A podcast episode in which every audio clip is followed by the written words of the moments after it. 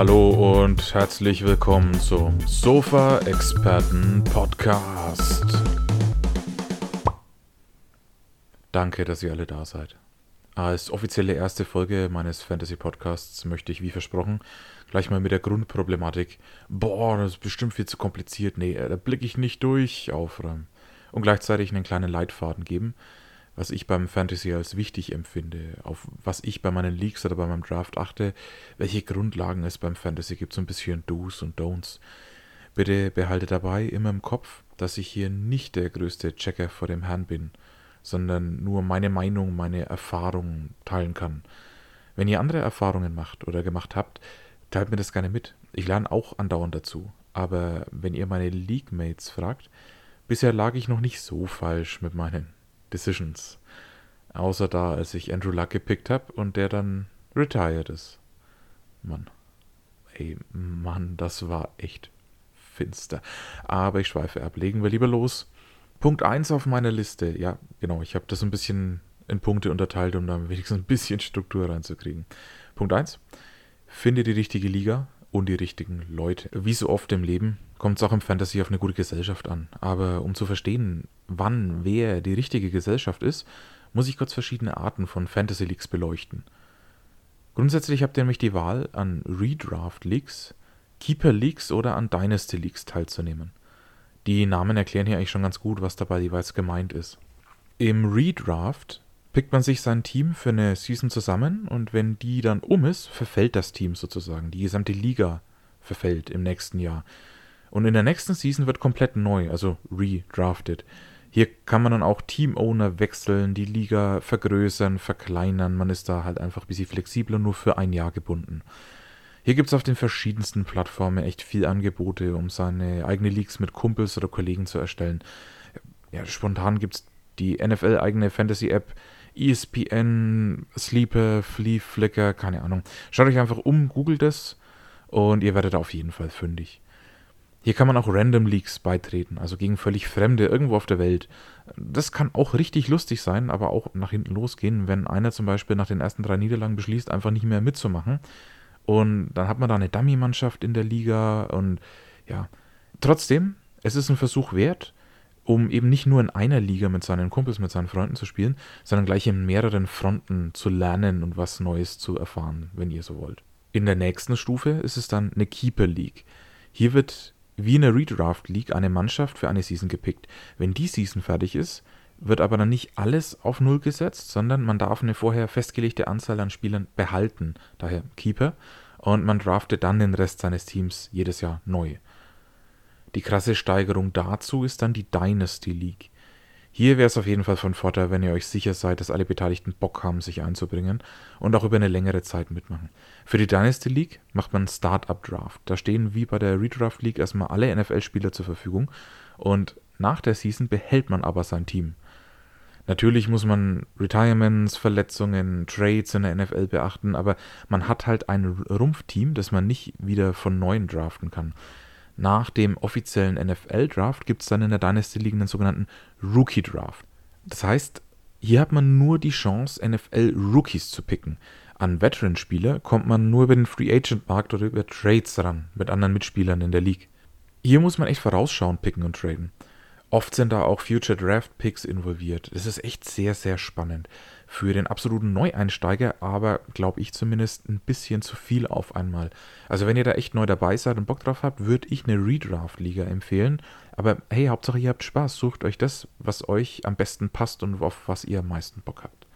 Was zusätzlich richtig Laune macht bei der ganzen Sache, es gibt nicht die eine Fantasy-Liga. Es gibt 100.000 verschiedene, weil ihr nämlich alle oder fast alle Rahmenbedingungen für eure Liga customizen könnt.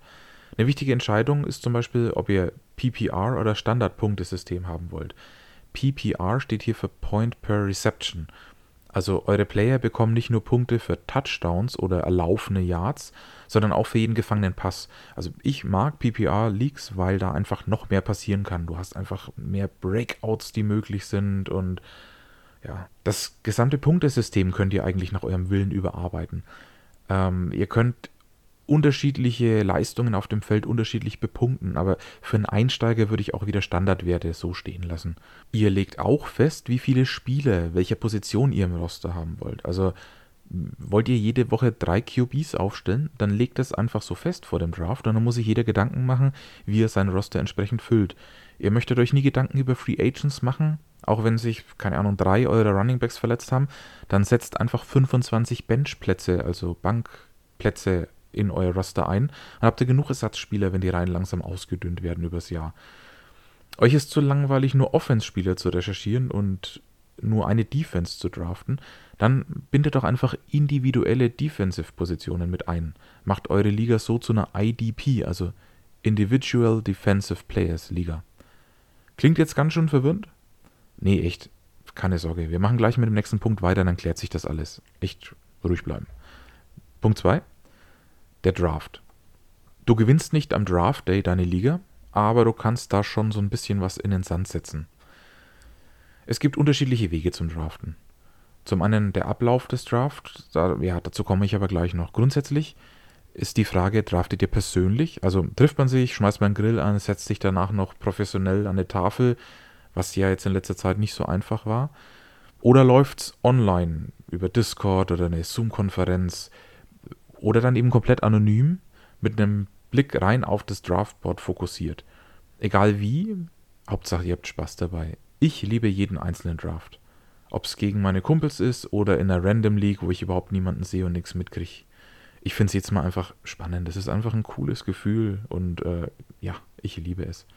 Nun zum technischen Ablauf, wenn ihr so wollt. Der häufigste Weg für einen Draft ist ein Snake Draft in der Dynasty League ein Linear Draft und manche machen auch Auctions, also man muss dann auf seine Spieler bieten und ja, es ist aber eher selten. Ich beschränke mich hier mal auf die ersten beiden Draftarten, weil das einfach die verbreitetsten sind.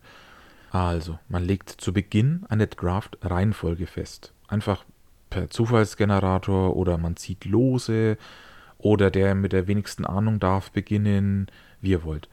Beim Start meiner Ligen habe ich meistens Lose ziehen lassen und wenn man dann im nächsten Jahr wieder zusammengefunden hat, haben wir wie in der NFL auch den schlechtesten Team des letzten Jahres den ersten Pick gegeben. Der Champion hatte dann den letzten Pick. Beim Snake Draft läuft es dann so, dass gemäß der Draft-Reihenfolge jedes Team nacheinander eine Reihe ist. Also Team 1 pickt Pick 1, Team 2 Pick 2 und so weiter und so weiter. Dann hat zum Beispiel Team 12 den letzten Pick auf Platz 12 in der ersten Runde. Die zweite Runde startet dann ebenfalls mit dem Team 12, gefolgt von Team 11 mit dem zweiten Pick der Runde und endet dann auf Team 1 mit dem letzten, also dem zwölften Pick der Runde. Die dritte Runde startet wiederum mit Team 1. Wenn ihr das so auf dem Draftboard verfolgt, seht ihr, wie sich der Draft wie eine Schlange durch die Runden windet, deshalb Snake Draft. Und Klingt jetzt komisch, aber man macht das so, um trotzdem noch etwas Chancengleichheit zwischen den Teams herzustellen. Zum Beispiel in der Redraft League, wenn es eben nicht darum geht, dass der Schlechteste die besten Picks kriegen soll, sondern dass jeder möglichst ausgewogene Chancen auf gute Spieler haben soll. Der Linear Draft ist dagegen wirklich was für die Dynasty League und ja, der ist schneller erklärt. Wie der Name schon vermuten lässt, läuft der linear, also linear, ab. Runde 1, Team 1 bis 12, Runde 2 wieder Team 1 bis 12 und so weiter. Soweit logisch finde ich, oder? Gut, ja. Dann wisst ihr schon mal, was da auf euch zukommt. Nix, vor dem man sich fürchten müsste. Aber man sollte sich schon auch darauf vorbereiten. Es gibt kein Patentrezept für den Draft, mit dem man niemals irgendwas falsch macht oder immer alles richtig machen kann. Wie auch im echten Leben schon so manche GM in der NFL meinte, der Draft muss zu dir kommen und man muss immer das Beste aus der jeweiligen Situation machen. Das kann man aber nur, wenn man vorher ein bisschen Hausaufgaben gemacht hat. Meine Meinung. Es gibt verschiedenste Ressourcen, wo man sich Infos und Statistiken über Spieler holen kann, aber, aber bitte ladet euch nicht einfach eine Top 100 Liste von ESPN runter und draftet dann nur die Spieler, die da am höchsten gerankt sind. Guckt euch unterschiedliche Quellen und Meinungen an. Lasst eure eigene Sicht auf die NFL einfließen. Es mag ja sein, dass der eine gehypte Receiver im letzten Jahr unglaubliche Zahlen geliefert hat, hoch in der Statistik steht, aber sein QB ist retired oder der Offensive Coordinator hat gewechselt und er hat jetzt einen Rookie-Quarterback bekommen und das sind einfach nicht die Aussichten für Fantasy Football. Und nicht jeder Player, der top in Real Life ist, ist auch für die Fantasy-Liga top. Stell dir vor, du hast einen QB, der in einem sehr lauflastigen System spielt und selten weite Pässe wirft. Sein Team mag ihn in Real Life und der hat eine super Awareness und passt auf den Ball auf. und gewinnt und punktet, aber ja, im Fantasy wird er nie der Top-Scorer sein oder weite Touchdown-Pässe oder eben viel Passspiel. Hier wäre eher der Running Back aus diesem System interessant. Also lasst euch nicht von irgendwelchen Hype-Trains auf den verschiedensten Kanälen und der Presse überrollen. Man bewertet Spieler oder ganze Mannschaften dann schnell über. Besser ist, selbst einen Blick auf die Teams und deren Strukturen zu haben. Sind in einem Team viele Rookies? Gibt es Veterans, die häufiger zum Einsatz kommen? Ist der, wie ist der Coach drauf? Welche Spielertypen und Plays hat der so bevorzugt? Hat sich viel in der Mannschaft geändert? Haben die noch die gleiche O-Line wie letztes Jahr oder mussten da viele Spieler wegen dem Salary Cap raus? Ja, hier kann man so schnell auf dem falschen Fuß erwischt werden. Auf der anderen Seite gibt es diesen einen Receiver, der einfach jeden Pass fängt. Obwohl das restliche Team eher für die Tonne ist. Oder der eine unglaublich talentierte Running Back, der immer noch ein extra Yard mehr macht, auch wenn die Offense sonst überhaupt nichts zustande bringt. Und dann gibt es selbst noch Statistiken, die irreführend sind. Guckt euch nicht nur die letzten zwei Wochen des letzten Jahres an, da gibt es immer wieder Player, die unglaubliche Stats aufweisen können, aber halt nur, weil die Konkurrenten im Team auf der Position angeschlagen waren oder der Gegner im Tanking-Modus war oder der Ersatz-QB äh, keinen einzelnen Pass geworfen hat und deswegen alles über diesen einen Running Back ging. Ja, so. Verdammt viele Möglichkeiten, ich weiß, aber man hat einfach ein paar Überlegungen, äh, die man machen muss, die man da einfließen lassen kann und dann ist es alles nicht mehr so schwer. Und spätestens jetzt fängt man doch an, die Liga mit ganz anderen Augen zu betrachten, oder? Und Trades, personelle Veränderungen, auch im Coaching-Staff über die ganze NFL sind auf einmal echt spannend. Richtig, richtig gutes Zeug, wenn ihr mich fragt. Und deswegen liebe ich Fantasy Football. Aber, ja, stimmt, wir waren beim Draft, zurück zum Draft. Ihr habt jetzt also für euch eine Liste erstellt, welche Spiele ihr top findet, welche eher ein Risiko darstellen, und dabei habt ihr natürlich auch berücksichtigt, hoffe ich, ob es ein PPA-Punktesystem gibt oder ob es ein normales Standard-Punktesystem ist. Das ist echt wichtig. Denn meistens findet man Sheets, auf denen die Spiele nach Positionen aufgeschlüsselt sind. Und ich würde euch ein Tiering-System empfehlen. Also nicht nur nach Positionen, sondern die nach dem Draft-Wert in Anführungszeichen sortieren. Ich meine damit, macht euch eine Aufstellung, wer für euch ein First-Round-Pick wert wäre. Und die Spieler kommen in Tier 1, egal ob Running Back, Wide Receiver, was auch immer. Und jetzt staffelt man die anderen Spieler in die anderen Tiers, beziehungsweise baut sich die Tiers dann eben aus. Damit habt ihr immer einen Blick, wer in Anführungszeichen wertvoller ist und könnt gezielt zugreifen. Eben nicht immer den next besten auf einer Top 100 Liste, sondern der, der für euch den meisten Draft Value zu dem jeweiligen Zeitpunkt ausmacht. Und jetzt geht's dann los mit dem Draft. Die anderen picken, ihr habt keine Ahnung, warum die was picken. Äh, die halten sich überhaupt nicht an eure Liste, haben ein ganz anderes Schema. Nicht nervös werden. Ihr habt euren Plan und ihr bleibt bei dem Plan. Ich komme dann später noch auf ein paar Do's und Don'ts beim Draften, keine Sorge. Und ihr beobachtet das Verhalten eurer Mitspieler und guckt immer, dass ihr bei eurem Zug den Best Value Player kriegen könnt. Das heißt nicht, ihr schnappt euch wie gesagt, den besten Available laut eurem Cheat Sheet, sondern der, der eure Needs am besten abdeckt. Angenommen, ihr seid in der Liga, in der jede Woche drei Running Backs aufgestellt werden. Wahrscheinlich wird hier der Run auf Running Backs dann auch entsprechend hoch sein und ihr müsst gucken, zur rechten Zeit noch genug Value abzukriegen. Da kann es wichtiger sein, vielleicht von einem Top 10 Wide Receiver noch einen Running Back zu picken, der vielleicht nicht zu den Top 10 gehört, aber wenn ihr nicht zuschlagt, bleiben euch in der nächsten Runde nur noch Runningbacks, die schon das 15. Jahr in der Liga sind oder noch nie eine Season ohne Kreuzbandriss durchgestanden haben.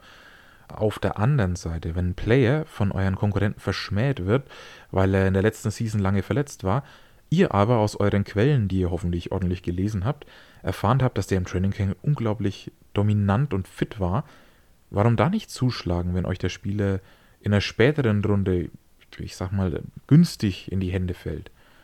Wie gesagt, es gibt keinen Masterplan, der immer aufgeht. Ihr müsst auf die Entwicklung im Draft entsprechend auch reagieren und schon einen eigenen Plan im Kopf haben, was für euch wertvoller ist, beziehungsweise wie eure Liga wahrscheinlich funktioniert in Bezug auf Punktesystem und eure Konkurrenten. Viel leichter als so ein Masterplan tue ich mich damit, eine bitte, bitte macht das nicht Fehlerliste für euch aufzulisten, die euch vielleicht den ein oder anderen Anfängerfehler ersparen kann. Hoffe, ihr seid bereit, weil ich lege dann mal los mit meiner Liste, ne? Also, so genial und realitätsnah der Fantasy Draft auch sein mag, bitte, bitte, draftet keinen QB First Overall. Nein, bitte nicht. Normalerweise sind die Top 5 Picks immer Running Backs oder manchmal ein Wide Receiver oder ein Super Tight End, nie ein Quarterback. Warum? Weil es im Fantasy um die Punkte geht, die jeder individuelle Spieler erzielen kann. Und die durch erspielte Yards, gefangene Pässe, geworfene Touchdowns. Deswegen ist ein Top Running Back viel wertvoller in Anführungszeichen als ein Quarterback. Also bitte don't. Just don't. Wie ich vorher schon gesagt habe, kann sich ein Draft auch anders entwickeln, als es die Experten vorhersagen. Also bleibt flexibel. Wenn ihr bereits vier Running Backs auf dem Roster habt und auf eurer Liste wäre der Next Best Player wieder ein Running Back, nein, nein, nein, nicht. Ihr habt bestimmt noch andere Positionen, wo ihr lange noch nicht so optimal besetzt seid. Oder ein genialer Tight End steht noch zur Verfügung. Holt euch den, bitte. Und ja, auch ganz wichtig, lasst euch nicht von eurer fanatischen Liebe zu eurem NFL-Team leiten, ich spreche da auch aus Erfahrung. Natürlich wäre es cool, wenn ihr jeden Spieler eurer Mannschaft jede Woche unter den Top 3 in seiner Position hätte. Aber ehrlich, wie oft passiert das? Und in der Woche, in der euer NFL-Team Bye Week hat, euer halbes Roster leer, das ist auch nicht wirklich das Gelbe vom Ei. Tut das nicht. Wenn euch wertvolle Spieler eurer Favorites in die Hände fallen, wunderbar, zuschlagen. Aber bitte baut nicht eure Franchise nach, das wird nichts. Glaubt mir. Auf der anderen Seite, vielleicht hat euch ja im echten Leben die Defense eures Division Rivals zwar letzte Season den Einzug in die Playoffs gekostet, aber hey, warum nicht Kapital aus der Bomben-Defense schlagen und sich wenigstens im Fantasy damit irgendwie ein bisschen trösten? Lasst euch nicht abschrecken und holt euch auch da starke Teammitglieder. Glaubt mir, ihr werdet es mir danken. Ihr müsst ja nicht gleich für die jubeln, wenn die gegen euer Team spielen. Und wenn ihr jemand wirklich überhaupt nicht ertragt, ja, dann streicht den Player. Am Ende vom Tag soll die ganze Sache Spaß machen. Wenn ihr jedes Mal ein Magengeschwür kriegt, weil ihr euren Hassspieler im Roster lest, dann bringt das auch niemand was. Ein weiterer Punkt, wie im echten Leben, ist die Tiefe eures Kaders. Aber immer an der richtigen Stelle. Ihr habt seltenst eine Liga, in der ihr genug Bankplätze frei habt. Ausfälle auf allen Positionen sicher immer abzudecken. Und sei es nur wegen der Bye Week, also holt euch genügend Spieler auf den relevanten Positionen. Wieder hier der Running Back ganz oben. Die Typen müssen einfach verdammt viel wegstecken. Und jetzt geht auch noch die längere Season los. Garantiert werden da einige Spiele verpasst. Und es ist echt schwer, einen guten Running Back während der Season durch einen Free Agent zu ersetzen. Beim Kicker hingegen, da braucht man nicht unbedingt immer einen auf der Satzbank. Im Gegenteil, hier bin ich oft am Streamen. Das heißt, ich habe da maximal einen gedraftet und tausche da auch regelmäßig gegen Free Agents aus. Und im Normalfall kriegt ihr da auch da während der Season den passablen Kicker. Und wenn wir bei Verletzungen oder anderen Risks für NFL-Spiele sind, geht nicht zu früh zu hohes Risiko ein. Ich würde einen verletzten Running Back in den ersten drei oder vier Runden nicht draften, wenn da noch nicht klar ist, ob und wann der in die Season starten kann und Natürlich zahlt sich das Risiko manchmal aus, aber eben nicht immer. Ich wäre da einfach vorsichtiger und würde dann in späteren Runden ein bisschen risikofreudiger werden. Vor allem, wenn ich glaube, schon ein bisschen mehr über den Player zu wissen als meine Mitspieler. Oh, und ganz wichtig, perfekt, wenn ihr eure Hausaufgaben gemacht habt. Wunderbar, wenn ihr eure League die perfekten Draft-Strategien gefunden habt. Aber bitte prallt nicht damit vor euren Mates rum und schreit eure ausgetüftelten Rankings raus.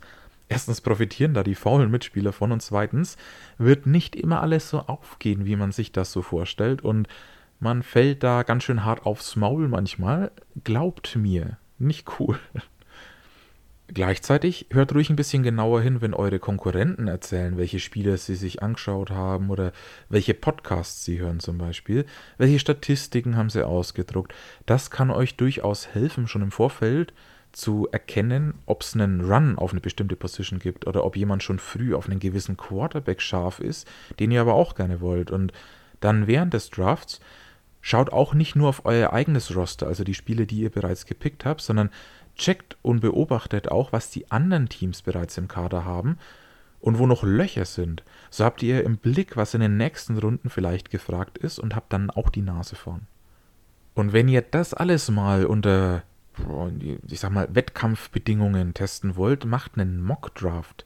Jetzt nicht mit euren Liga-Kollegen, sonst kriegen die auch gleich wieder mit, was ihr vorhabt, sondern macht einen Random Mock Draft auf einer Fantasy-App eurer Wahl. Das ist im Endeffekt ein Probelauf eines Drafts. Hier kriegt ihr mit, wie es ist, on the clock zu sein. Ihr kriegt ein Gefühl für euren Roster und ob ihr in der Lage seid, eure favorisierten Picks zu kriegen, beziehungsweise wie andere Menschen euch dazwischen funken können. Meistens könnt ihr danach noch eine Analyse laufen lassen, wie gut, schlecht euer Draft war. Und danach ist alles vorbei. Vergessen. Ihr müsst mit dem Roster nicht eine ganze Season überleben, sondern könnt so oft ausprobieren, bis ihr euch sicher seid, alles soweit im Griff zu haben. Auch war das für mich immer eine gute Übung, die verschiedenen Tendenzen in der Liga zu studieren. Welche Positionen ist sehr früh gefragt dieses Jahr? Wo wird die Qualität schnell dünn? Auf welcher Position kann man auch spät noch Steals machen? Ich finde, sowas ist echt zu empfehlen. Boah, so. Ich denke, das war jetzt schon mal eine gute Zusammenfassung über die wichtigsten Do's und Don'ts und ein paar Anfängerfehler, die jetzt niemand mehr machen muss. Okay? Bestimmt habe ich noch irgendwas vergessen, aber es wird ja nicht die letzte Podcast-Folge bleiben. Aber gut. Weiter zum nächsten Punkt. Die Liga steht. Jetzt sind wir fertig, oder? Der Draft ist rum, die Roster stehen, jeder hat sein Dream Team zusammen oder die besten, die er halt irgendwie kriegen konnte. Und jetzt ist die Spannung vorbei. Nee, nee, weit gefehlt. Weiterhin gibt es eine Menge zu tun im Fantasy Football. Aber um das alles etwas detaillierter äh, zu erklären, würde ich erstmal einen Season-Ablauf, so gut es mir jetzt hier möglich ist, beschreiben. Also, der Draft kann stattfinden, wann immer ihr wollt. Ich würde frühestens nach dem NFL-Draft beginnen, logisch, dass man wenigstens weiß, wer in welchem Team ist oder welche getradet werden, wie auch immer. Ich versuche meine Drafts auf jeden Fall vor den Preseason Games abzuhalten. Jedenfalls beginnt die Fantasy Season ab dem Moment, ab dem der Draft abgeschlossen ist, euer Fantasy Draft. Ab jetzt kann mit jedem anderen Team getradet werden. Spieler gedroppt, Free Agents gesigned. Es gibt echt viel zu tun. Ich schweife ab, später mehr. Also, der Spielbetrieb beginnt mit dem ersten Regular Season Spiel der NFL. In jeder Woche der Regular Season tritt man gegen ein Team aus seiner Fantasy Liga an. Je nach Größe und Aufteilung gibt es hier auch unterschiedliche Divisions, von denen wieder je nach Teamanzahl in der Liga in den letzten Wochen der Regular Season die Besten in die Playoffs einziehen. Hier geht es dann im K.O.-System zum Championship Game, was normalerweise logischerweise in der letzten Woche der Regular NFL Season stattfindet. Oder man spielt die komplette Season ohne Playoffs und das Team mit den meisten Wins ist dann der Champion. Aber wie gewinnt mein Fantasy-Team eigentlich? Und was ist das mit dem Punktesystem? Ja, dazu kommen wir jetzt endlich. Jeder Liga liegt ein Punktesystem zugrunde, welche Achievements, welche Spieler wie viele Punkte bringt. Äh, jeder erlaufene Yard eines Running Back bringt x Punkte. Jeder gefangene Pass eines Wide Receivers bringt x Punkte. Und ja, jede Interception eines QB bringt so und so viel Minuspunkte. Die Defense gewinnt mit jedem Sack oder macht sogar extra Punkte, wenn sie nur wenig Punkte zulässt im ersten Quarter oder in der ersten Hälfte. Verschossene Field Goals hingegen sind wieder Negativpunkte. So kann ein Running Back im besten Spiel mit, keine Ahnung, 32 Punkten als absolutes Monster im Fantasy einschlagen, während ein Quarterback, der nach zwei Interceptions verletzt vom Platz geht, mit Minuspunkten seinen Eindruck im Team hinterlässt. Zum Schluss werden auf jeden Fall alle diese individuellen Punkte zu einer Teamgesamtzahl addiert und dieses wird dann mit dem Ergebnis deines direkten Gegners an dem Tag gegenübergestellt und die höhere Punktzahl bestimmt den Sieger. Keine Sorge, niemand muss händisch irgendwelche Yards addieren oder sowas. Das läuft alles automatisch in den Apps. Keine Sorge. Am Ende der Season wird dann, wie gesagt, der Champ gekürt. Manche kriegen nix, außer vielleicht einen Klaps auf die Schulter, zum Beispiel in der Random Redraft League. Manche Leagues, wenn du mit deinen Kumpels was machst, legen zum Beispiel für einen Champion Ring oder einen Pokal zusammen. Manche haben sogar noch eine nette Aufmerksamkeit für das Liga-Schlusslicht, also im ironischen Sinne jetzt. Redrafter haben dann erstmal frei und können die Playoffs der NFL verfolgen, ohne sich Sorgen um irgendwelchen leeren Running Back Spot zu machen oder sowas. Für Keeper oder Dynasty Owner ist da aber immer noch nicht Schluss, denn hier wird dann festgelegt, welche Spieler möchte man behalten, welche Draft Picks möchte man vielleicht tauschen oder ob man einen überalteten QB irgendwie noch wegtraden möchte. Boah, soweit gibt es jetzt eigentlich nicht mehr viel zu sagen, denke ich. Wenn ich doch für Unklarheiten gesorgt haben sollte, sagt mir einfach Bescheid und dann rücke ich es dann gerade demnächst. Ähnlich wie beim Draft hätte ich hier auch noch ein paar Do's und Don'ts für euch. Ich denke, das kann auch nicht schaden. Am wichtigsten finde ich, immer die Augen offen halten. Beobachtet News aus der NFL. Wer hat sich verletzt? Wer hat sich erholt? Gegen welche Mannschaften tritt eure Defense als nächstes an? Habt aber immer einen Blick auf euer Roster. auf die Free Agents, die eure Konkurrenten eventuell droppen. Je nach Setting in eurer Liga gibt es vielleicht einen bestimmten Stichtag, an dem Free Agents gesigned werden können. Oder aber es ist jederzeit, jeden, jeden Tag möglich. Dann heißt es der schnellste sein und sich freuen, wenn man einen richtig guten Contenter abstauben kann. Auf jeden Fall gibt es immer eine bestimmte Uhrzeit, wann der Wechsel stattfindet. Jeden Abend um 17 Uhr oder vielleicht jeden Mittwoch um 12 Uhr Guckt dann auf jeden Fall, wer gedroppt wurde. Es kommt so oft vor, dass ein guter Spieler auf der Waiver landet, weil ihr ehemaliger Owner Platz schaffen musste für Verletzte, weil der, also für den Ersatz für die Verletzten meine ich jetzt, oder weil dieser Spieler eh nur als Streamer gedacht war und da heißt es früh aufstehen, am besten früher als die anderen. Und es gibt nichts Besseres als ein verwundertes, ey, was, wie bist denn du an den gekommen? Wenn dein Division Rival feststellt, dass du plötzlich irgendeine Bombe im aktiven Roster hast. Hier schwingt jetzt schon mit, dass ich manchmal echt überrascht bin, wann Manager schon Spieler droppen, die in meinen Augen noch viel Value haben. Aber, aber gut, jeder trifft für sich selbst seine Entscheidungen. Wo wir gleich beim nächsten Thema wären. Wenn bei einem selbst die Entscheidung ansteht, was man mit einem Spieler machen soll, der nicht geliefert hat, nicht überreagieren. War das letzte Spiel gegen eine Mannschaft, die eine Top-Laufverteidigung hat und war dein Running Back deswegen chancenlos. In der nächsten Woche kann es ganz anders aussehen. Bei Verletzungen sieht die Sache da schon wieder anders aus. Vor allem auch bezogen, in welchem Format ihr spielt. In der Redraft-Liga wird viel schneller gedroppt und gesigned als in der Dynasty League. Hier hält man den verletzten Running Back sehr viel länger in der Hoffnung auf die kommenden Seasons. Und da gibt es auch wie in der NFL richtige Rebuild-Seasons, also eine Saison, wo man weiß, ja gut, ich kann dieses Jahr nicht viel reißen, aber das nächste Jahr wird besser. Man kann aber nicht nur droppen und signen, man kann auch traden. Guckt euch ruhig mal in den Kadern der anderen Teams um unter der Season. Vielleicht findet ihr einen Spieler, der beim Gegner nur auf der Bank sitzt, den ihr aber gut für eure Tiefe im Roster gebrauchen könnt.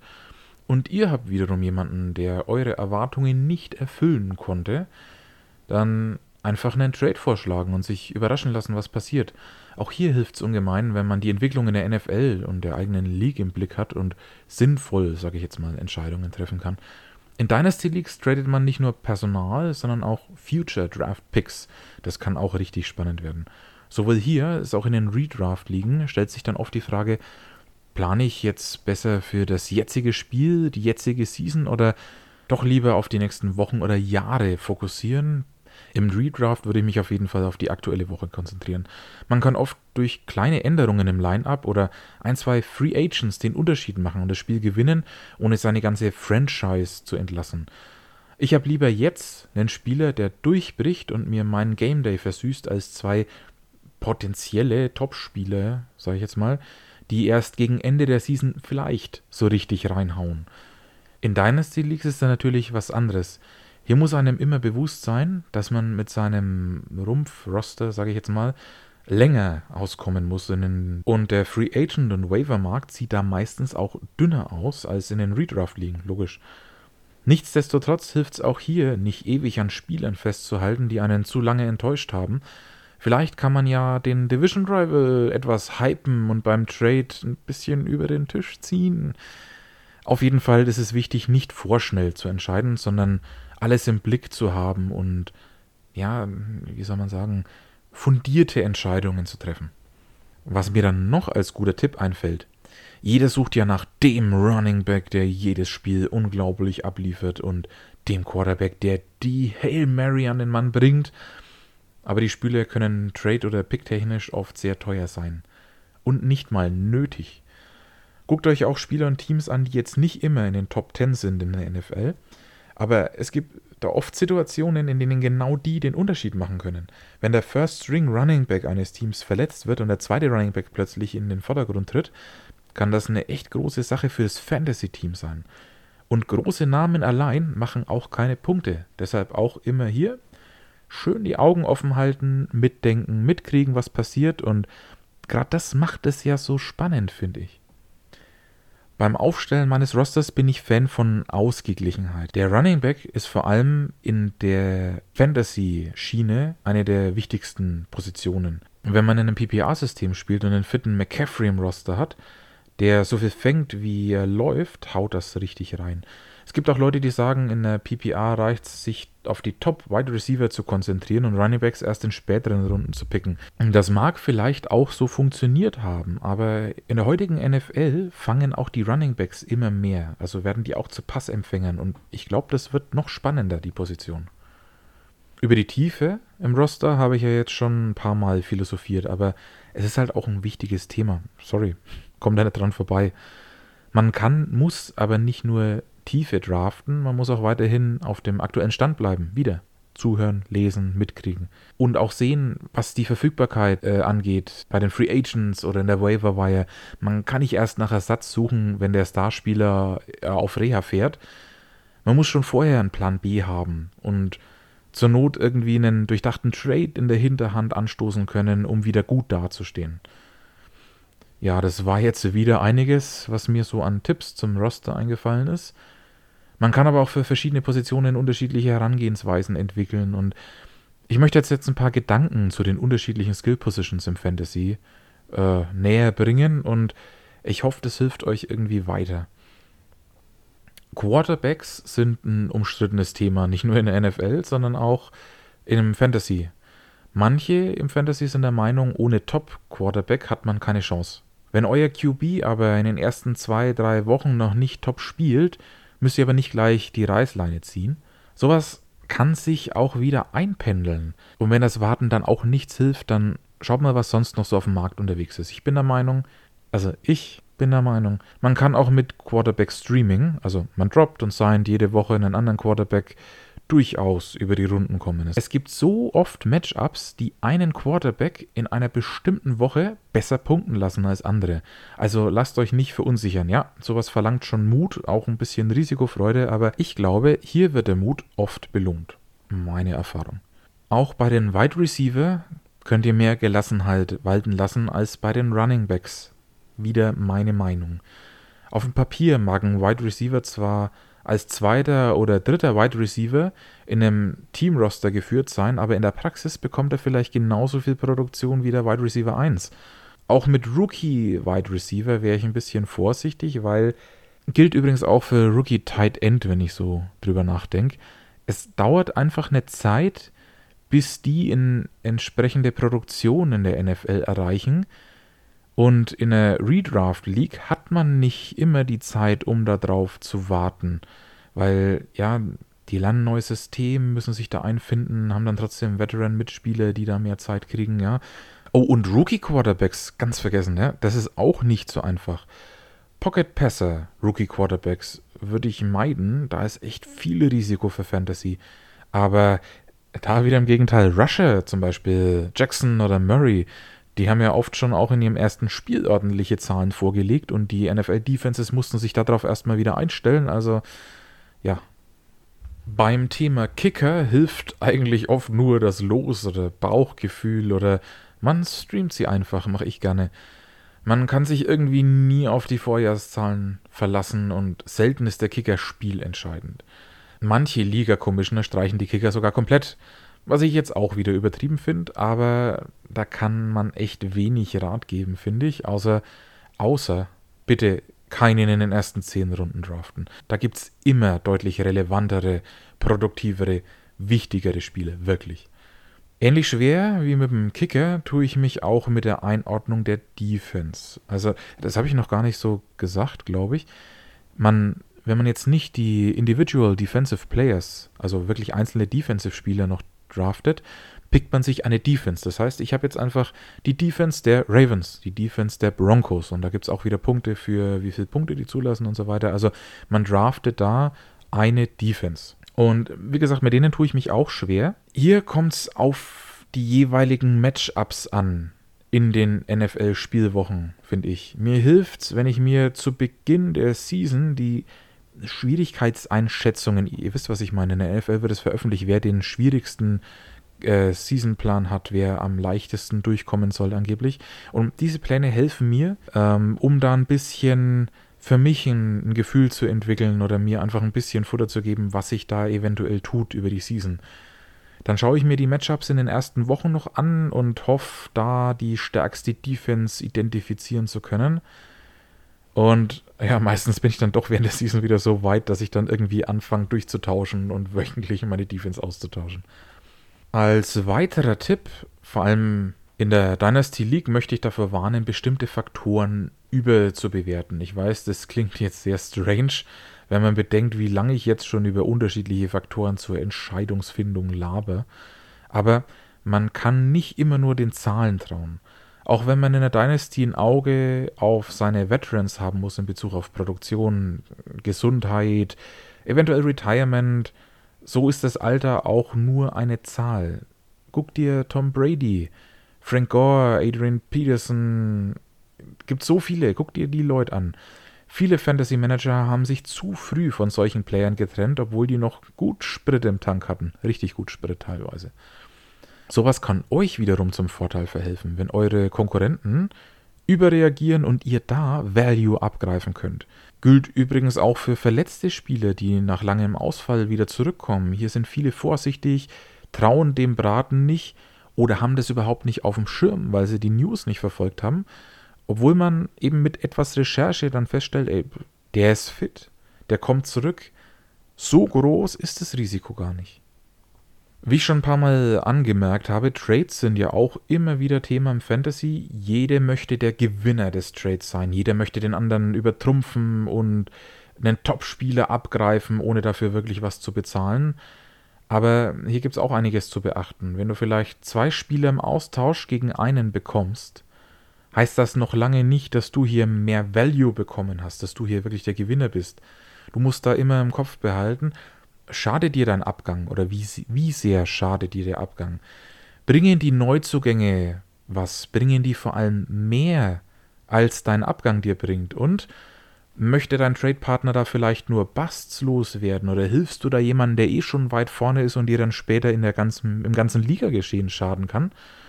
Selbst wenn das alles soweit passt und wenn es für euch beide ein guter Trade wäre, gibt es vielleicht doch noch ein Gegenangebot, das du machen kannst, um vielleicht noch ein bisschen mehr rauszuholen. Schadet nie, irgendwas zu überprüfen oder nochmal zu hinterfragen. Man kann sich aber auch gleichzeitig nicht aufführen, als wären andere GMs zu doof, um die NFL-App zu öffnen. Also bitte versucht nicht euren verletzten Kicker gegen den First Overall Running Back zu traden. Das ist schon fast eine Beleidigung. Hier könnte ich ganz verstehen, wenn das Trade-Angebot gänzlich ignoriert wird. Wobei das auch zu, eigentlich zu meinen Grundregeln gehört. Ein Trade Request wird auf jeden Fall beantwortet. Ist wirklich nervig, wenn man hofft, noch vor einem wichtigen Game Day vielleicht einen Tight End zu kriegen, der definitiv punkten wird und nicht mal eine Antwort bekommt. Selbst wenn der Trade abgelehnt wird, finde ich es besser, das zu wissen, als zu hoffen, es könnte noch irgendwas zustande kommen und dann tut sich nichts. Am allerschlimmsten auf dem Gebiet finde ich es aber, wenn man überhaupt kein Trade-Angebot unterbreitet. Ihr könnt jederzeit euer Roster verbessern, wenn ihr euch traut. Mehr als ein Nein, eine Ablehnung kann nicht kommen. Ihr habt da nichts zu verlieren. Oh, weil ich, weil ich jetzt gerade schon angefangen habe mit Ehrenkodex, so nenne ich das jetzt, ähm, mit den Trade-Angeboten. Eine weitere Ehrensache, Pflicht ist, dass man seine Season auf jeden Fall fertig spielt. Hört sich jetzt banal an, aber ist wirklich Pflicht, Freunde. Auch wenn nichts läuft, man zieht's auf jeden Fall durch. Es ist echt traurig, wenn ein Manager einfach aufhört, was am Roster zu ändern und mitzuziehen. Der verfälscht damit den ganzen Rest der Liga. Es gibt dann Easy Wins an Teams, die sonst hätten kämpfen müssen. Players sind blockiert, beziehungsweise ist nicht genug Value da. Und das ist einfach, das ist fies. Das ist echt fies. Ein absolutes No-Go ist es auch, meine Freunde seinem besten Kumpel unter die Arme greifen zu wollen, wenn man selbst keine Chance mehr auf die Playoffs hat und alle Top-Spieler des eigenen Spiels zu traden. Zum Glück haben die meisten Commissioners die Möglichkeit, ein Veto bei einem Trade auszusprechen. Ich bin der Meinung, dieses Werkzeug sollte nur im äußersten Fall angewendet werden, nämlich genau bei sowas. Genau für sowas ist es gedacht. Auch wieder kacke, wenn der Commissioner überreagiert und meint, die Values besser einschätzen zu können. Also es sollte wirklich nur im absoluten Ausnahmefall vorkommen, dass sowas rejected wird. Aber das ist klares Bescheißen, Entschuldigung, wenn ich das so deutlich sage. Und da sollte es auf jeden Fall in Ordnung sein, dass der Commissioner sagt, nee, Freunde, so nicht. Grundsätzlich, zum Schluss von dieser Ehrenkodex-Thematik, spielt einfach fair und bleibt dabei, spielt einfach mit, dann haben alle Spaß an der Sache. So soll es doch sein. Boah, das war jetzt schon ein bisschen länger, als ich gedacht habe. Aber ich denke, ich habe hier schon was mitgeben können. Hoffe ich zumindest. Es ist ein bisschen schwierig einzuschätzen. Man hat halt immer wieder Anfängerfragen, die es heißt, oh, wie läuft denn das überhaupt und so. Und ich habe, ich denke, ich hoffe, ich konnte das einigermaßen beantworten und konnte euch da was mitgeben. Wenn es dann mehr Fragen in die Tiefe gibt, hau die raus, komme ich gerne drauf zurück. Ich meine, ich möchte auch noch ein paar Folgen mehr machen und wahrscheinlich gibt es auch viele Fragen, die ihr euch stellt, an die ich jetzt gar nicht gedacht habe. Ich hoffe aber, die Grundthematik, das Fundament habe ich jetzt soweit schon mal ganz gut abgearbeitet. Ja, zumindest aus Sicht eines GMs habe ich jetzt alles Mögliche schon mal für den Einsteiger äh, erörtert, sozusagen. Aber, was ich ja gerade schon gesagt habe, es gibt auch Commissioner. Also die eingreifen können, wenn ihr bescheißen wollt. Und ja, was gibt's denn da eigentlich zu tun als Commissioner? Wäre noch ein Punkt auf meiner Liste. Die eigene Liga, Pflichten eines Commissioners. Der Commissioner, hört sich ja schon mal richtig gut an, der Begriff, ist im Endeffekt der Leiter einer Liga. Der Chef, der Gründer, wenn man so will. Als Commish legst du alle Rahmenbedingungen fest, wie ich schon beschrieben habe, was es da alles gibt. Du hast sogar die Möglichkeit, einzelne GM aus einer Liga zu kicken, neue einzuladen. Wie ich schon gesagt habe, Trades kann gestoppt werden, wenn das irgendwie zu massiv ist und äh, einfach Bullshit ist. Genau das sollte aber eigentlich nie vorkommen. Deshalb gilt auch hier schon mein Rat von ganz am Anfang. Überleg dir, mit wem du spielen möchtest. Hol dir am besten Leute, bei denen du sicher bist, die sind motiviert, die wollen fair spielen und dann bleibt viel Unmut, viel Ärger erspart. Aber auch mit Top-Mitspielern gibt es immer noch Konfliktpotenzial. Sind alle auf dem gleichen Stand, ken kennen alle die Rahmenbedingungen. Das mag auch Pillepalle klingen, aber nicht jedem ist bewusst, was eigentlich in den Regeln drinsteht, wie die Punkte sind. Oder hast du vielleicht kurzfristig noch was am Punktesystem oder am Roster verändert? Halte immer alle Mitspielenden auf dem Laufenden und spiel damit offene Karten, wenn sich irgendwas tut. Man hat es nicht nötig, als Komisch irgendwelche Vorteile ergaunern zu wollen, weil man den anderen nicht sagt, was passiert. Ich meine, bei den meisten Apps wird es auch getrackt. Wenn die Leute reingucken, sehen die dann auch einen Verlauf sozusagen, wann was geändert wurde. Aber die müssten dann eben alles durchgucken, um zu gucken, was genau im Punktesystem verändert wurde oder so. Komm, das hast du nicht nötig. Das hat niemand nötig. Einfach mit offenen Karten spielen. Was auch dazu gehört zum mit offenen Kartenspielen, nicht nur bei Veränderungen bei bestehenden Ligen, sondern auch vor dem Aufsetzen der Liga schon mal mit allen Interessierten die Rahmenbedingungen abstecken. Mal nachfragen, was die eigentlich so wollen. Vielleicht fällt denen noch was richtig Spannendes, Neues ein, an was du noch nicht gedacht hattest. In manchen Apps gibt es auch die Möglichkeit, Votings abzuhalten, um eventuell über Unstimmigkeiten entscheiden zu lassen und Änderungen vielleicht abstimmen zu lassen, Grundsätzlich finde ich, braucht man halt einen Komisch, der die ganze Sache leitet und zur Not auch regelt und eingreift, aber der sollte das nur leiten, der sollte kein Diktator sein und der sollte nur im Sonderfall eingreifen müssen. Boah, jetzt habe ich schon mal ganz ordentlich gelabert, würde ich sagen, aber ich habe wirklich das Gefühl, ich konnte einiges loswerden, was man als Interessierter oder Einsteiger im Fantasy Football gebrauchen könnte. Vielleicht habt ihr jetzt richtig Bock drauf, einzusteigen. Würde mich extremst freuen. Vielleicht läuft man sich ja mal irgendeiner Random League über den Weg oder keine Ahnung, die Welt ist klein. Hauptsache, ich konnte jetzt ein bisschen Interesse, ein bisschen Spannung wecken. Hoffentlich springen einfach mehr auf den Zug auf, kriegen mehr mit, wie spannend das ist und äh, ich hoffe, unsere Community, nicht die hier vom Podcast, sondern einfach die NFL, die American Football Community vergrößert sich. Aber auch hier darf sich gern ein bisschen was tun. Die nächste Podcast-Folge ist auf jeden Fall schon in Planung. Und da möchte ich ein paar NFL-News aus dem echten Leben, ein paar Entwicklungen besprechen, die ich spannend finde in Bezug auf Fantasy. Und ja, vielleicht kann ich da auch ein paar Gedanken zu den Colts einfließen lassen. Habe ich ja auch schon in meinem Trailer gesagt, ich bin Colts-Fan. Und ja, wir haben ja Carson Wentz verpflichtet. Der scheint sich ganz gut im Trainingcamp zu machen. T.Y. Hilton hat ja auch wieder für ein Jahr unterschrieben und hat gesagt, ja, jetzt kommen die langen Dinger wieder an und ja, ähnlich wie ich schon hier beschrieben habe, auch im Fantasy, das war so ein Pick, der hat schon ein bisschen Risiko, aber das Risiko könnte sich enorm auszahlen. Ja, ja, gut, aber wirklich dann in einer der nächsten Folgen, weil es war jetzt schon ganz gut, glaube ich, für die erste hier. Noch ein ganz anderes Thema. Das ist mir jetzt erst beim Edit der Folge aufgefallen. Ich verwende oft oder eigentlich fast nur maskuline Formen, wenn ich zum Beispiel von Kumpels, Kollegen, Mitspieler oder sonst irgendwie erzähle. Nur zur Klarstellung, ich meine damit trotzdem jeden, der Bock auf Fantasy Football hat oder American Football im Allgemeinen, ob Männlein, Weiblein oder alle dazwischen daneben. Bitte, bitte, bitte, bitte, seid nicht so streng mit mir, sondern fühlt euch alle eingeladen. Ich will wirklich niemanden ausschließen oder irgendwie triggern oder beleidigen. Bitte macht einfach alle mit, fühlt euch angesprochen und seid nachsichtig mit mir. Danke dafür.